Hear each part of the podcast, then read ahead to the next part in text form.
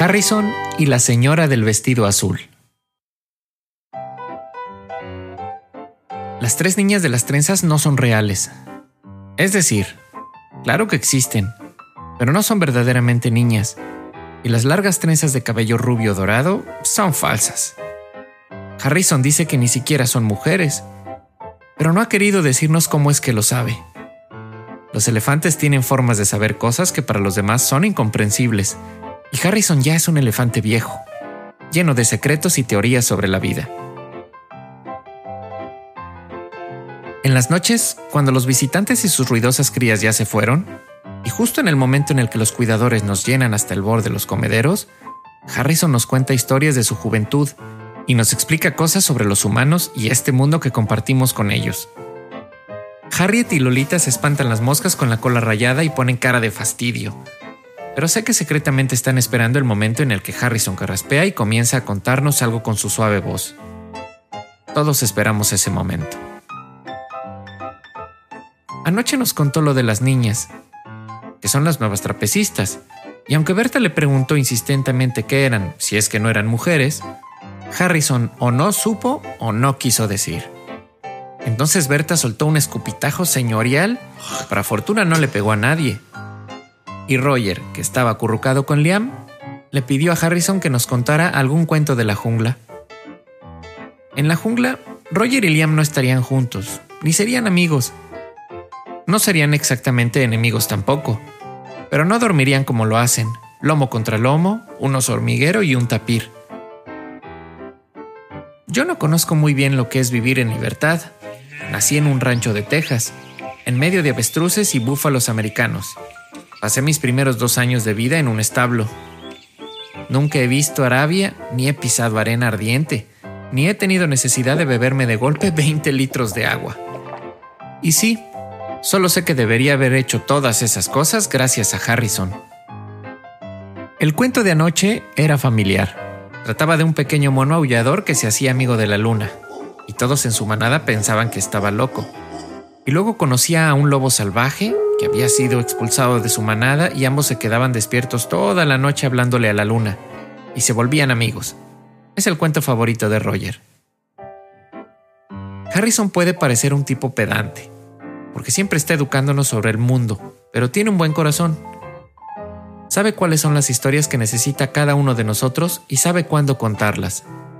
Cuando yo era más joven, Recuerdo que me contó el cuento de Aladino y los 40 ladrones al menos unas 100 veces, porque sabía que necesitaba escuchar sobre las tormentas de arena y las caravanas de cientos de camellos, los genios y las guaridas llenas de tesoros. Pero esta noche no ha habido historia para nadie.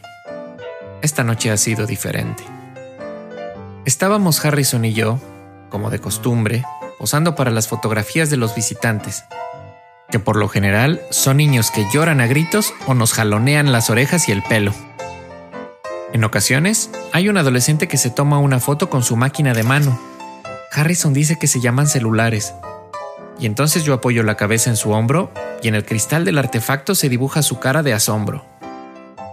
Es raro que un adulto se pare junto a nosotros para una fotografía, o que se suba en nuestro lomo como lo hacen los niños. Pero hoy entre la marea de gente que se formaba en pujones, apareció una señora muy distinguida que se paró junto a Harrison. No llevaba críos, iba sola y muy arreglada, con el cabello canoso recogido. Traía puesto un vestido azul, que le llegaba hasta las pantorrillas, y un collar de perlas blancas.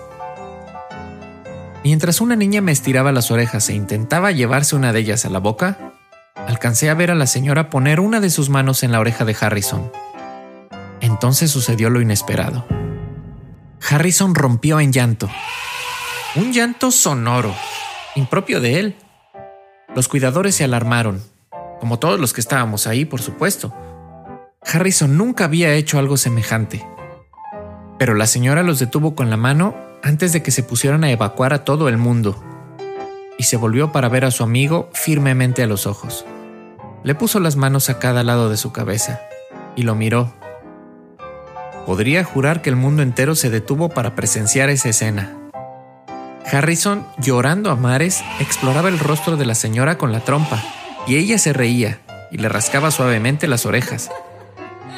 Harrison, Harrison, te he buscado por todas partes. ¿Dónde has estado todo este tiempo? Nadie sabe quién es la señora. Desde que se fue, Harrison no ha dicho ni media palabra. Pero ha estado contento, o eso creo. Debió ser alguien muy importante en su vida. A lo mejor vivieron juntos cuando ella era niña. A lo mejor ahora volverá por él y se lo llevará a su casa. Y si es así, entonces todos estaremos muy solos. Pero eso sí, muy contentos por nuestro viejo y triste elefante.